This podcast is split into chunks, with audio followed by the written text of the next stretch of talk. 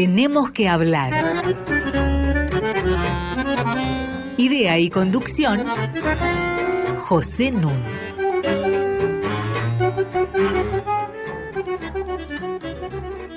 Muy buenas noches. Hoy tenemos que hablar de Argentina y de los libros que la habrían inventado. El eje del programa va a ser una obra exquisita que se lee con mucho gusto, con mucho placer, escrita por Carlos Gamerro y titulada Facundo o Martín Fierro, los libros que inventaron la Argentina. Es un trabajo que yo considero fundamental, que se los recomiendo mucho, que fue terminado en el año 2015 y que al año siguiente recibió el premio de la crítica en la Feria del Libro.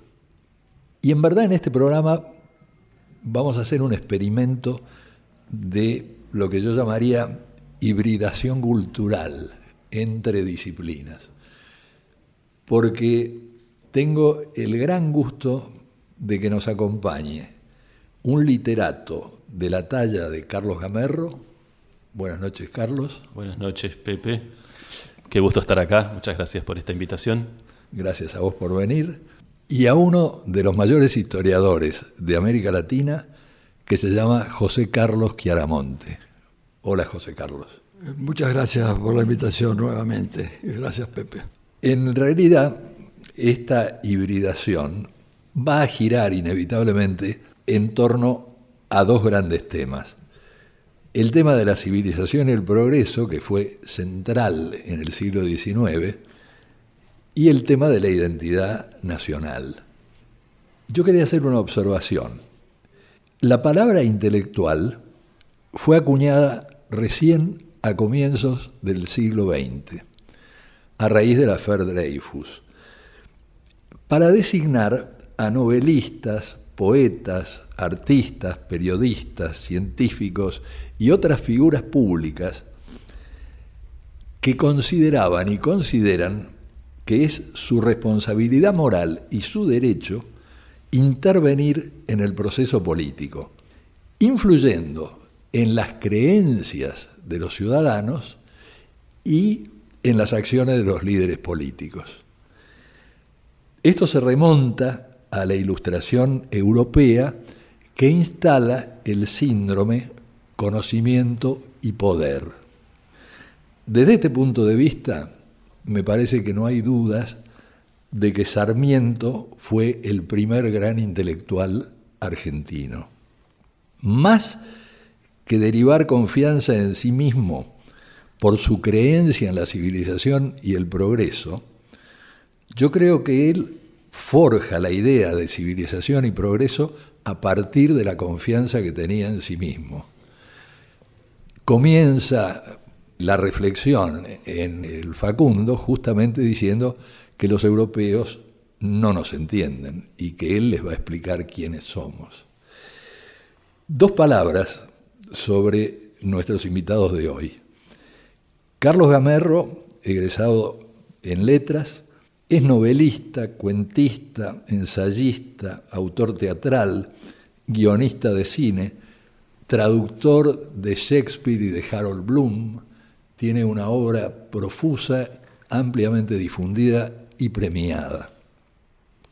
José Carlos Chiaramonte ha estado con nosotros en varias oportunidades, proviene de la Universidad del Litoral, ha enseñado en muy distintas universidades, se exilió en México y estuvo varios años trabajando en la UNAM, la Universidad Nacional de México, investigador del CONICET, y durante 26 años, 26 años, dirigió el prestigioso Instituto de Historia Argentina y Americana Emilio Ravignani.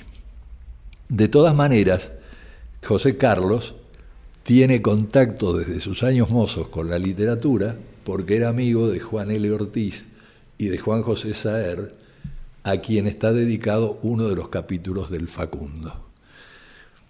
Quiero iniciar la conversación haciéndole una pregunta a Carlos Gamerro. Desde los años 70 Borges dijo en numerosas oportunidades que si en lugar de canonizar al Martín Fierro hubiéramos canonizado al Facundo, otra sería nuestra historia y mejor.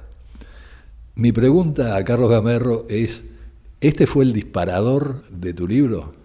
Sí, sin duda, porque eh, por un lado eh, me parecía un este, nuevo ejemplo de esta mm, tendencia este, de los argentinos a pensarnos este, según dicotomías, que creo que se remonta en buena medida a Sarmiento. Y lo que yo había encontrado al momento que empecé a escribir el libro era que la gente se enganchaba con la propuesta de Borges en tanto dicotomía y discutía si tendríamos que haber canonizado el Facundo o el Martín Fierro, cuál sería mejor, si corresponde cada uno a los dos modelos de país opuestos, enfrentados, etc. A mí, en cambio, lo que me fascinó es la premisa de la pregunta. Digo, ¿desde cuándo los libros y más particularmente las obras de ficción, la literatura, tiene ese poder de decidir, de determinar la realidad de todo un pueblo? Esa, esa, fue la premisa, eh, digamos, que, de alguna manera disparó la idea de decir, bueno, pensemos lo que dice Borges, no solo para el Facundo y el Martín Fierro, sino para toda la literatura argentina. Si los libros crearon nuestra realidad, eh, bueno, ¿qué libros crearon qué partes de nuestra realidad? Eh, ya es una lectura, digamos, de la literatura argentina, no tanto por el valor literario, sino pensando, bueno, eh, ¿qué, aspectos, qué partes de nuestro país, de, su naturaleza, de nosotros mismos como subjetividad, le debemos a distintos autores. Y elegí en ese sentido autores que a mí me parecían particularmente este, decisivos. Autores que uno podría pensar, si saco a este autor de la literatura argentina, no solo dejo un hueco en la literatura argentina, sino también en la realidad argentina. Vos, José Carlos Giaramonte, referiste en alguna oportunidad una anécdota del año 1904, no porque vos estuvieras ahí, sino porque la leíste, que me gustaría que cuentes. Gracias por la última aclaración. Eh, bueno, en realidad ese es un episodio que es sintomático de lo que pasa.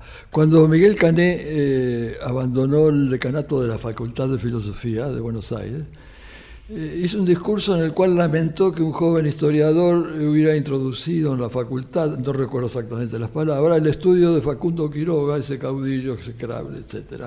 Y recomendaba que los historiadores debían cuidar de no atentar contra los fundamentos del orden social. Bueno, mi conclusión en era que en realidad lo que Cané estaba defendiendo no eran los fundamentos del orden social, sino el liderazgo intelectual de una élite que en ese momento dominaban el campo de la historia. Resulta ser un precursor de Orwell y de, la reescritura de la historia en 1984, eh, Cané. Nunca lo había pensado de esa manera. Sí, podríamos ir más atrás, esto es quizás una pedantería de oficio. Publiqué un artículo en Eñe que la famosa expresión historia oficial la inventaron ingleses, o quizás la tomaron de otra, es decir, Chesterton y un grupo de, intelectuales ingleses, para quejarse de la falta de atención al papel de la Iglesia Católica eh, entre las historias que se escribían sobre el pasado de Inglaterra. Eh, Chesterton era un militante católico, además de ser un gran escritor de cuentos policiales. Exactamente. Hay una cita que vos haces, eh, Carlos Gamerro, largamente, que es la cita de Oscar Wilde, ¿no es cierto?, diciendo que el arte no es un espejo de la naturaleza, sino que la naturaleza es un espejo del arte, que va en el sentido exactamente de esta referencia a los libros inventando el país. Sin embargo, cuando después trabajás la posición de Lugones con respecto al Martín Fierro, decís para mí con toda lógica, que es una ingenuidad de Lugones creer que se puede fijar la lectura de un texto. Entonces, mi observación tiene que ver con esto. No se contradicen las dos posiciones, quiero decir, si los libros inventaron la Argentina, pero si un texto admite múltiples lecturas, bueno, es una invención muy compleja. Sin ninguna duda, y de hecho, este, digamos, mi, libro este, es o intenta ser no, no solo una, un recorrido por la literatura, es decir, por las obras de ficción este, originarias, eh, que ya es un término problemático, sino por las lecturas que se han hecho de ellas. Eh, justamente en el capítulo sobre eh, Martín Fierro le, dedico tanta atención a el texto de Hernández como a las lecturas que han hecho Lugones, Borges, Martínez Estrada. Y que son contradictorias. claro, y aparte hoy en día, digamos, son inseparables del texto, pero al mismo tiempo hacen que el texto se fragmente o se diversifique en una cantidad de lecturas posibles. O sea, eh, un, poema como Martín Fierro que puede dar una, lectura, un Martín Fierro que es el Martín Fierro de Lugones, y después una película como Los Hijos de Fierro, ¿no? el Martín Fierro de Solanas. Y uno no se puede imaginar dos historias, dos maneras de ver la realidad argentina más opuestas.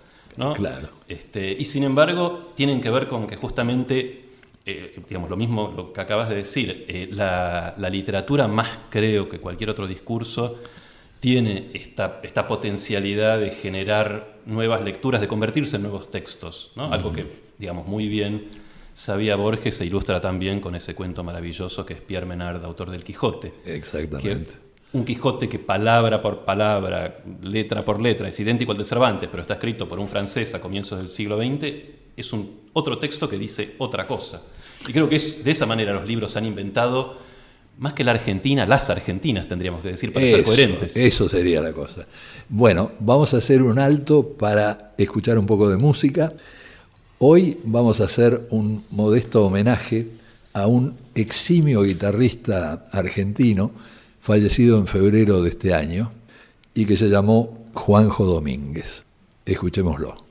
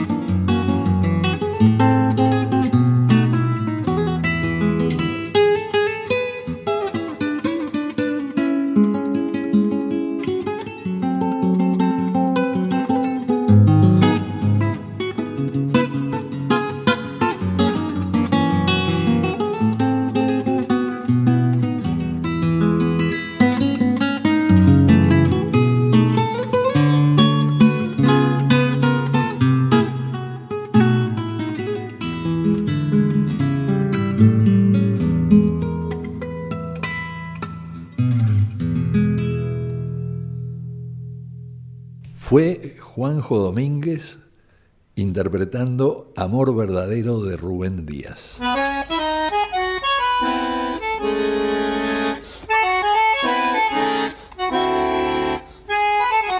Seguimos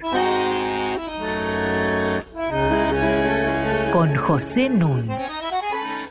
Estoy conversando con Carlos Gamerro y José Carlos Chiaramonte acerca de los libros que inventaron la Argentina. Hay una reflexión muy aguda que hace Carlos Gamerro en eh, su libro acerca de que el verdadero enigma que quería descifrar Sarmiento no era tanto el de Facundo Quiroga, sino el de Rosas. ¿Podés comentarnos un poco esto? Sí, por un lado porque, creo que Sarmiento a través de Facundo presenta, digamos, una explicación que por lo menos él considera completa y definitiva sobre lo que es la figura del caudillo, de qué manera representa la barbarie, en qué consiste esta, barbarie es decir, para decirlo un poco este, en términos este, corrientes, a, Facundo le sacó la ficha.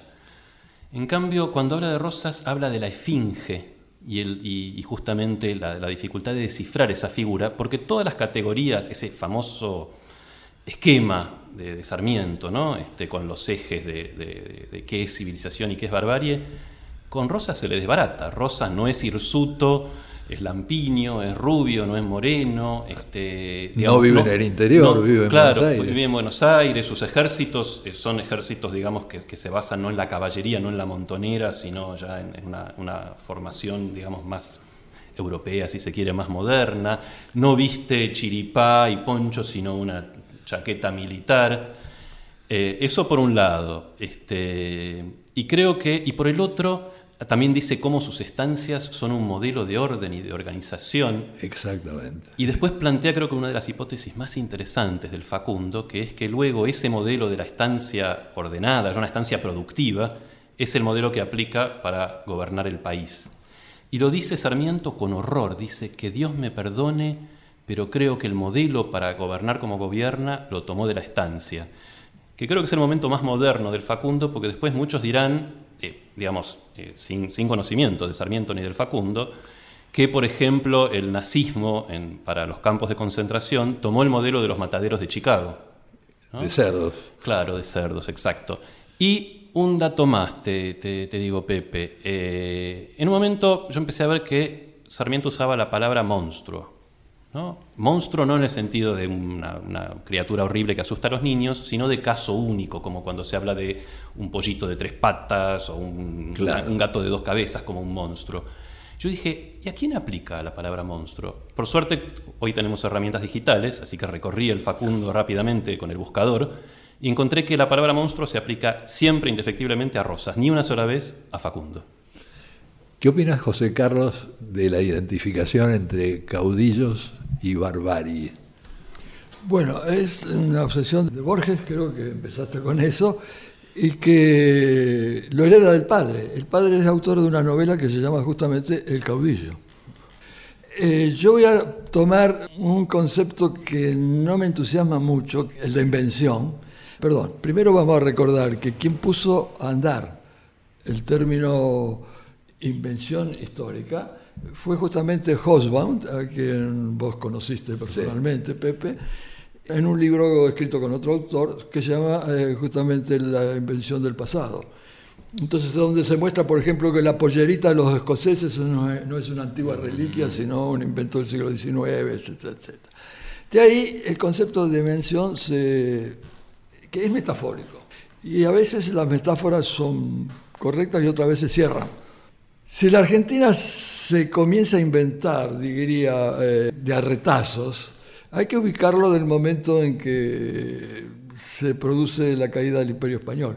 Pero ubicarlo con conceptos que la mayoría, inclusive muy buenos historiadores actuales de Argentina, no, eh, no acostumbran a atender porque creo que siguen pagando tributo a la noción de una Argentina como el Perín, de una Argentina existente en 1810. El problema es el problema un poco prosaico, no literario, que explicó muy bien Bobbio. El gran problema de la historia moderna es la soberanía. De manera, acá el imperio español, ¿quiénes son los, quién hereda la soberanía del monarca? Y no la hereda Argentina, que no existía. Los argentinos eran los porteños, y, y listo, hasta muchas décadas después.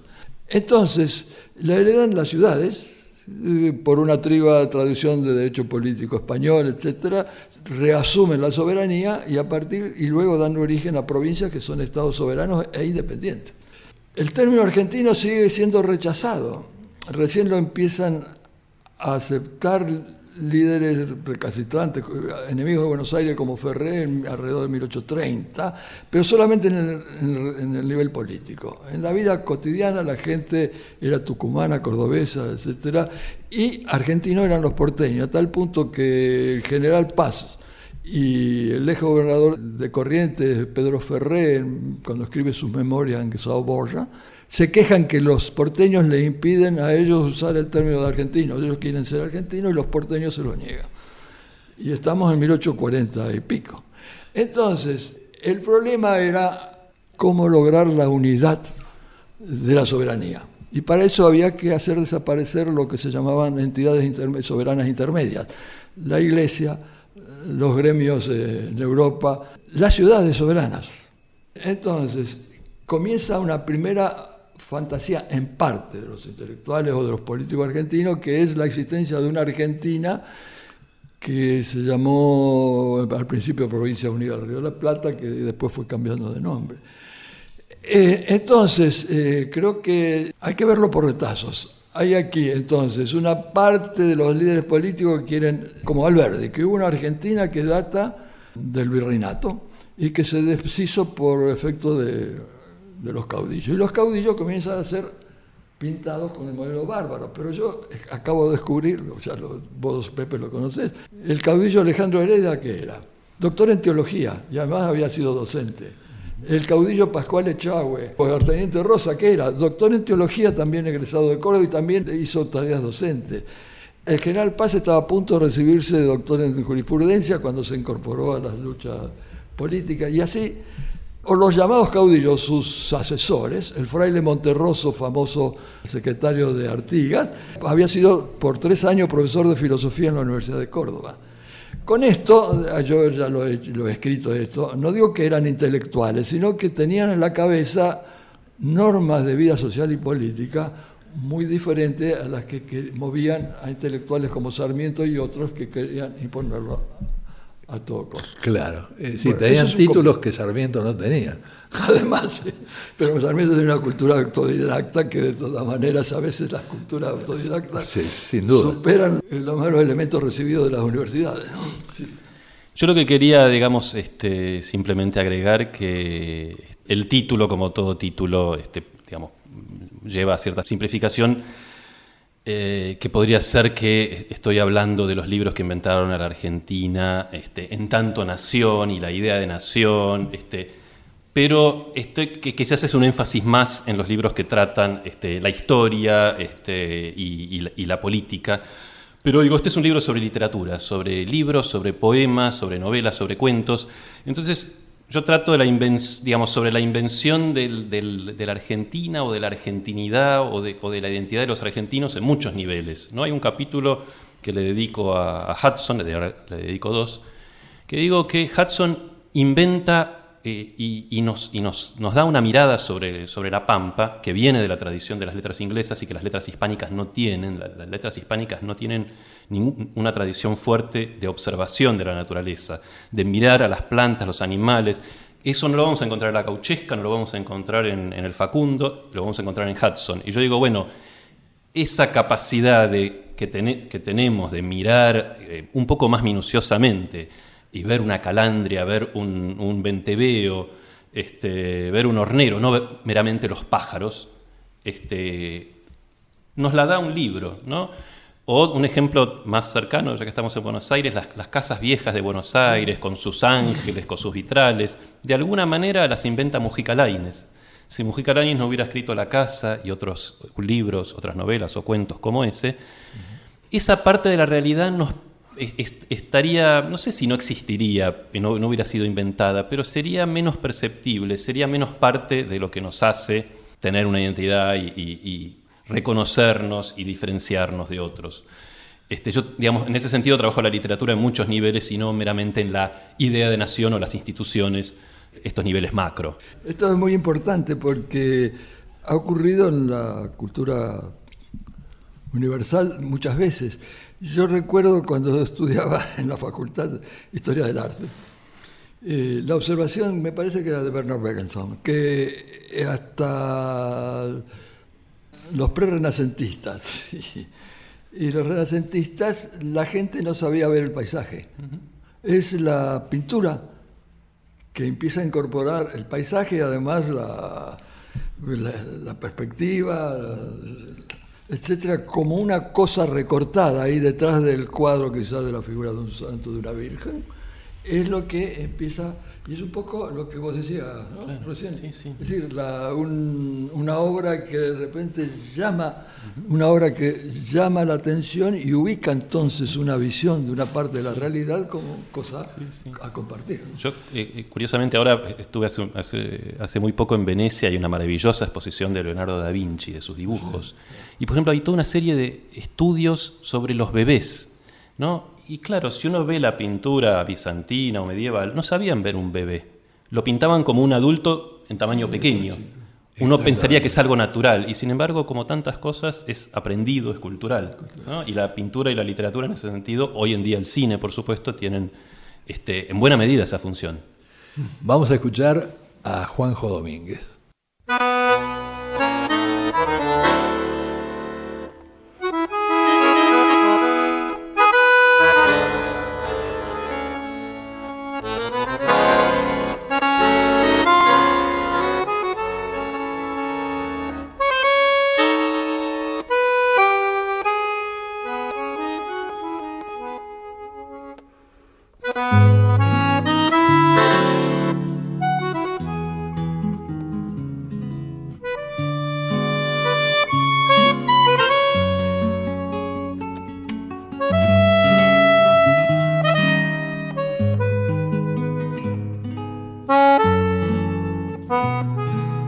Bye.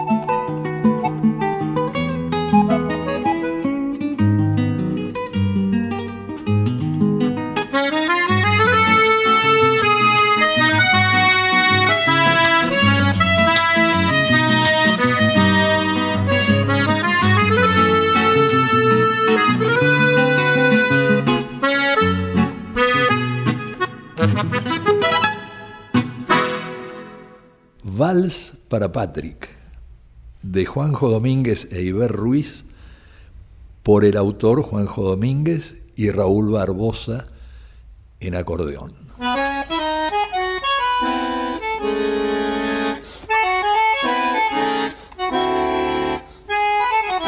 Seguimos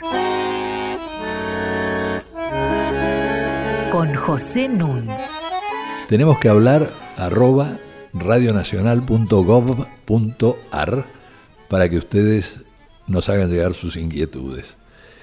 Para bajar nuestros programas, como muchos saben, este es el número 89, basta entrar a radionacional.com.ar barra podcasts y allí están todos los programas a su disposición.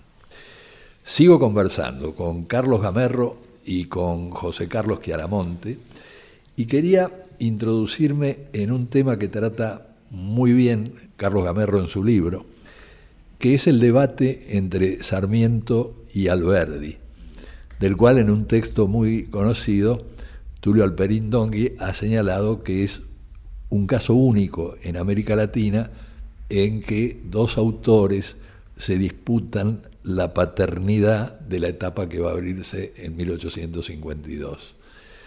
Curiosamente, o no tan curiosamente, el Facundo está dedicado a Juan Bautista Alberdi. Introducí, por favor, el tema, Carlos, y después lo debatimos. Nosotros. Debate sobre el debate. Este, y yo creo que justamente, eh, digamos, el, desacuerdo entre ambos este, comienza, o por lo menos se manifiesta, se, convierte en esta guerra abierta, este, intercambio de cartas que parece un intercambio de golpes, eh, con la caída de Rosas este, y, digamos, el surgimiento de Urquiza.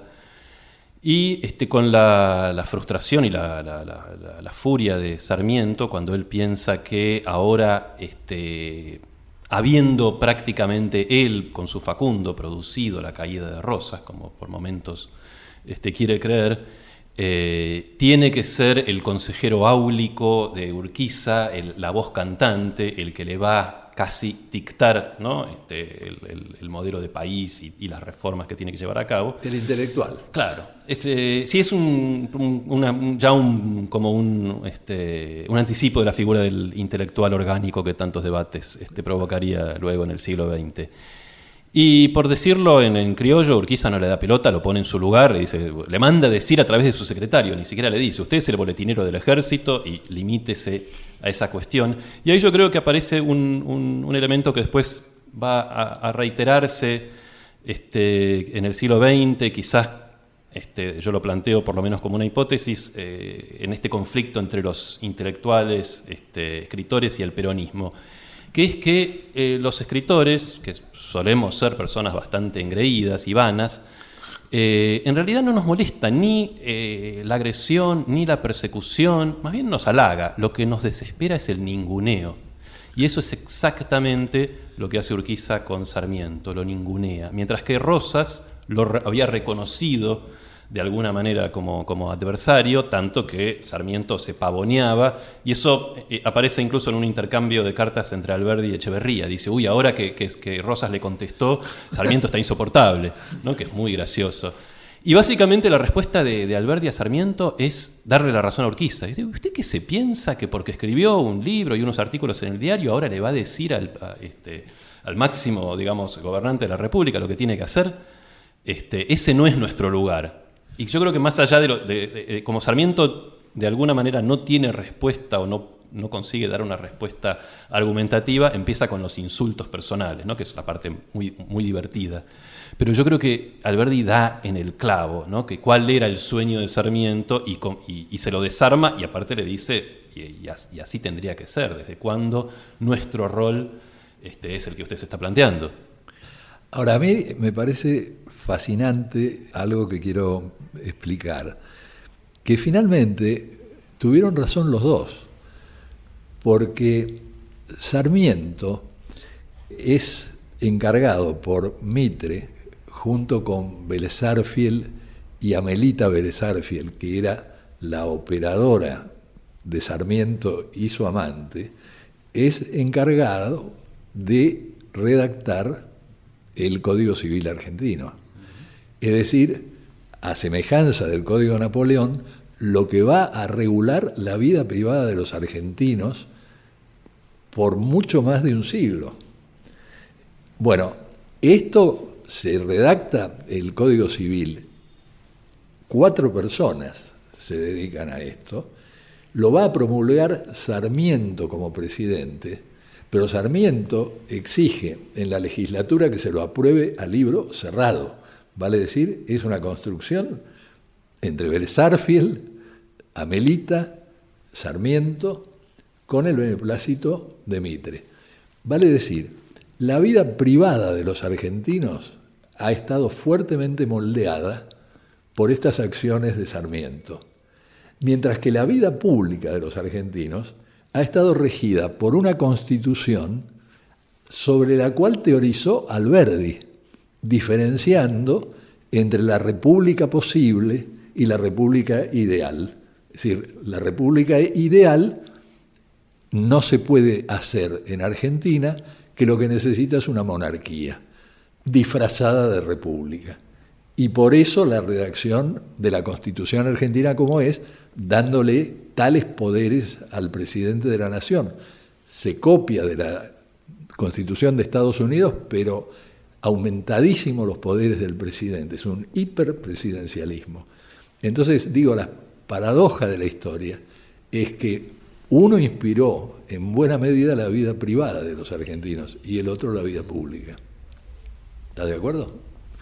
Sí, como una eh, es una aguda observación sobre un aspecto importantísimo, pero que no agota la, lo que acaba de plantear No, pero de, todas maneras es realmente son esas paradojas de la historia, claro. que, es muy grato hacer y escuchar. Eh, yo creo que hay otro aspecto aquí. Eh, entre paréntesis, tenemos estar orgullosos de contar con una de las expresiones más alta de las injurias eh, individuales cruzadas entre dos personajes políticos prominentes, como son los libros de, Sarmiento y de Alberdi.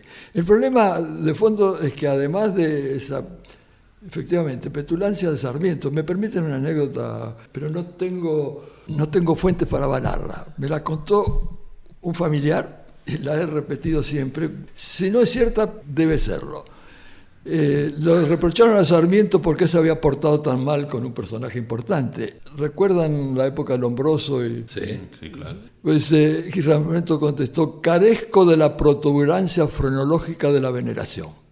Punto. que lo pinta el cuerpo entero también en esa ahí que se muestra mucho en esa pelea con Anticipando sorprendentemente a Lugones en su lenguaje, ¿no? El problema es que Sarmiento estaba al lado de Buenos Aires y Urquiza estaba del otro lado. Entonces, Buenos Aires no admite la Constitución del 53, fundando en argumentos de derecho natural, Mitre, soltando explícitamente el derecho natural, establece que Buenos Aires, como las demás provincias, es un Estado soberano independiente y no entra en, en el país denominado erróneamente Confederación Argentina, porque en realidad era un Estado federal y no una confederación, lo que crea la Constitución del 53. Y ahí, es en esos casi 10 años, está el problema fundamental. Alberdi quería un país, eh, digamos, en pie de igualdad entre todas las provincias. Alcina no quería transar con el resto de las provincias y Mitre sí, pero con la condición de que asegurar la preeminencia de Buenos Aires. Y al final Urquiza cede. Cede eh, en la segunda de las batallas, sobre todo, que aparentemente se dejó ganar y, recomienda a todos sus partidarios aprobar todas las reformas que propone Buenos Aires en la convención que hizo Buenos Aires para revisar la Constitución 53. Se aprueban todas menos una, de la que ya hemos hablado en otra entrevista aquí. Y, bueno, y, entonces Mitres va a ser el primer presidente, un acuerdo con Sarmiento, etc. Y ya Urquiza le costó caro. Y quien mejor lo expresó esto no es un historiador, sino un novelista, Ricardo Piglia, en las actas del juicio, ¿no? que justamente donde narra cómo un gaucho de Urquiza, en un monólogo interminable, que va a hacer algo que no se sabe qué es y que al final qué es, es asesinar a Urquiza.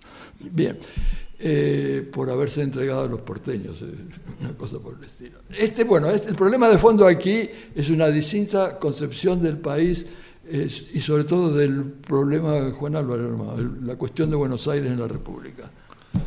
Punto aquí que ya habré demasiado, creo. Un poco de música.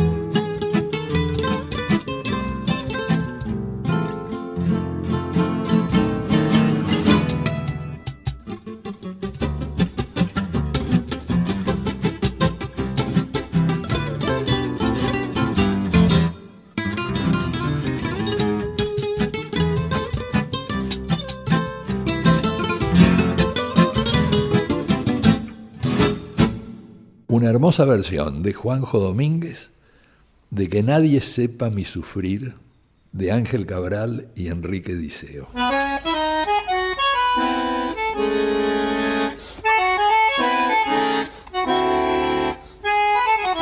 Seguimos con José Nun. Estoy con Carlos Gamerro y José Carlos Chiaramonte hablando de la invención de la Argentina. Y voy a mencionar un texto muy conocido de Joaquín B. González, escrito en 1910, en ocasión del centenario, que fue publicado por el diario La Nación y después salió en forma de libro, en el que se interroga sobre el espíritu del siglo y llega a una conclusión. La conclusión es que si hay algo que caracteriza a los argentinos es la ley de la discordia. Esto ya está anunciado en las dicotomías con que se maneja Sarmiento, ¿no es cierto? Las dicotomías civilización-barbarie, unitarios federales, europeos americanos, eh, Buenos Aires interior, ciudad-campo, etc. En función de estas dicotomías y de estos desencuentros, de esta ley de la discordia, Joaquín B. González decía, lo pongo sobre el tapete para que lo podamos superar.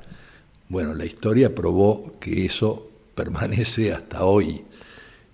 Me parece sumamente interesante introducir el contraste que hace Carlos Gamerro entre Facundo y Martín Fierro, e incluso las observaciones muy atinadas que hace acerca de ciertos errores parciales de lectura del Martín Fierro. Te cedo la palabra. Bueno, no hay eh, una, obra literaria, por lo menos que es mi campo, que no esté de alguna manera dividida contra sí misma, que no esté en conflicto consigo misma, porque ese conflicto es lo que es el motor de, la literatura. Yo muchas veces, hablando de mi propia trabajo como escritor, digo, bueno, si sé exactamente lo que pienso sobre algo, doy una entrevista o escribo un artículo si no estoy seguro de lo que pienso, lo que siento, tengo sensaciones encontradas, conflictivas, escribo una novela.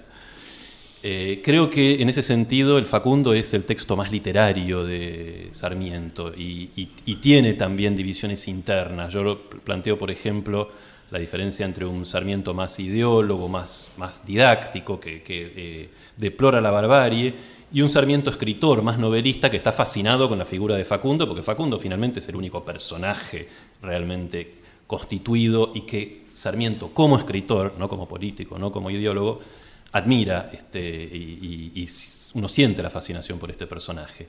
Bueno, esto se nota todavía más en el, el, Martín Fierro. Martín Fierro claramente es un poema que está separado en dos partes, como sabemos, escritas en dos momentos distintos, y que de alguna manera se oponen una, una, una a la otra. En ese sentido, uno de los errores es creer que si el Facundo ocupa el polo de la civilización, entonces el Martín Fierro ocuparía el de la barbarie. En realidad, se podría quizás decir eso de la ida, de la primera parte del Martín Fierro, donde eh, Fierro y Cruz se oponen a la, a, a la ley, al Estado, este, se van este, a los indios.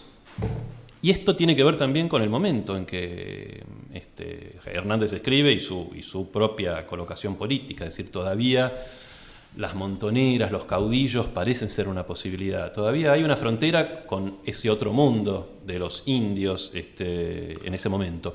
Cuando escribe La Vuelta, todo eso ha sido liquidado. Se ha poblado no, el desierto, claro. Claro, ya Martín Fierro y Cruz no tendrían a dónde ir, no hay una fuera del nuevo eh, Estado.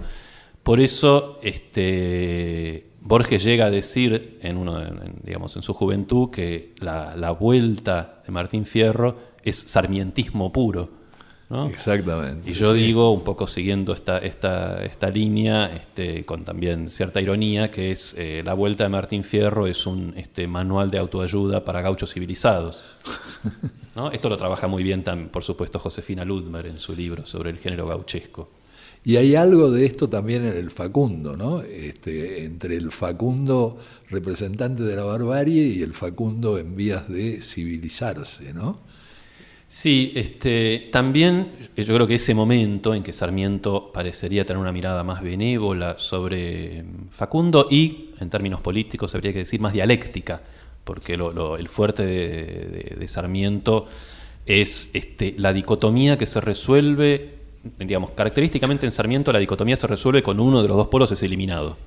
No hay superación, no hay este, pero parecería haber un movimiento eh, eh, de estas características en la figura de, Facundo, que está en proceso, en vías de civilizarse o, de alguna manera este, buscar una, cierta integración, pero ahí su muerte corta este proceso y como Sarmiento es de los que tratan de cargarle el muerto a Rosas, eh, yo creo que el comienzo de este, esta visión más moderada, más este, amable sobre Facundo, también es parte del proceso de construcción de la figura de Rosas como villano en última instancia, porque Facundo eh, pertenece al pasado de alguna manera. Eh, Sarmiento ya ve que esto se está terminando. La gran pregunta, volviendo a lo que proponía antes, es, ¿y lo de, y lo de Rosas qué es? ¿Es también una supervivencia del pasado o estamos mirando al futuro?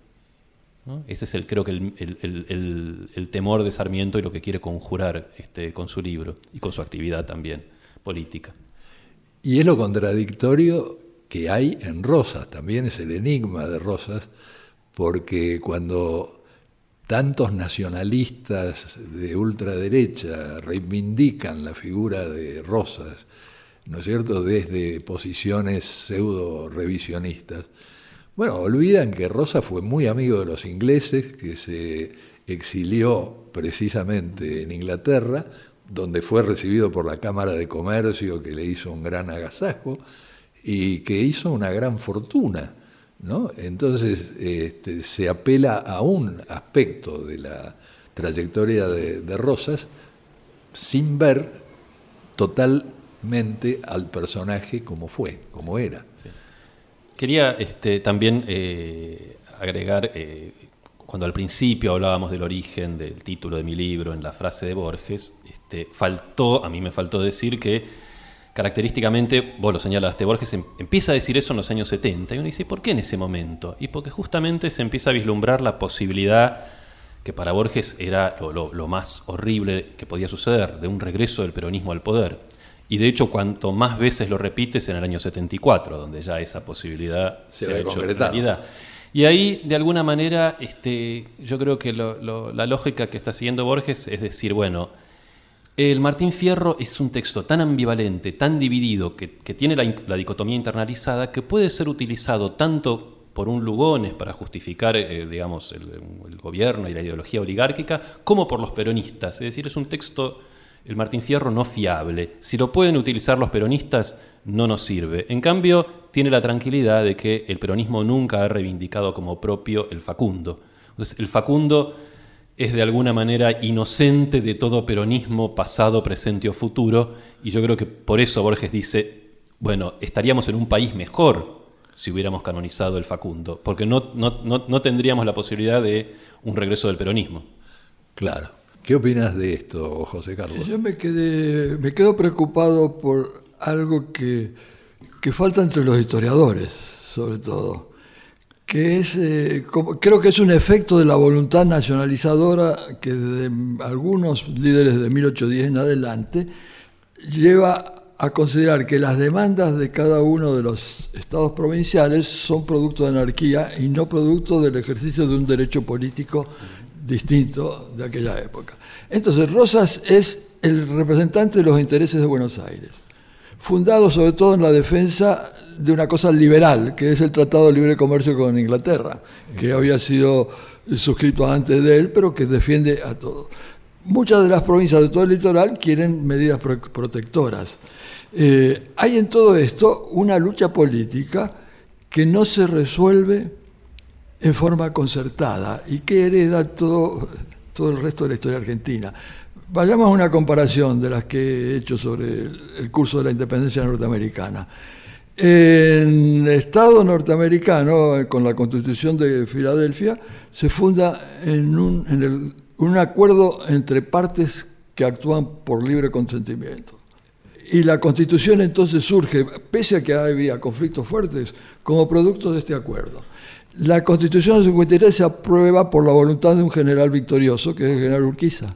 No es, los gobernadores de los estados del interior que eran reacios a esa unificación fueron convocados a Buenos Aires, agachan la cabeza y acuerdan, no estoy hablando de juicios de valor, y acuerdan lo que el general victorioso impone. Entonces, esto es una marca de fábrica en Argentina. No hay un proceso político eh, justamente fundado en las pautas de derecho político importantes que vienen desde la Edad Media, el principio del consentimiento. Y agrego algo más. Por eso es esta negativa en, ver las luchas del siglo XIX como una lucha entre eh, soberanías independientes que quieren lograr un acuerdo sin desmedro de cada una de las partes. Bueno, sería, creo que no hay tiempo y sería mucho más. Sí, esa es la dicotomía del programa, este, la emisión y el tiempo. Sé lo difícil que sería reunirlos otra vez, pero lo vamos a intentar porque esta conversación recién empieza. Recomiendo muchísimo a nuestro público que lea el libro de Carlos Gamerro, Facundo o Martín Fierro. Y ahora me toca agradecerles su presencia en este programa, agradecerle a Inés Gordon la producción del programa, a Walter Danesi el control de la técnica y a Diego Rosato la edición. Y como diría Wimpy, que todo sea para bien.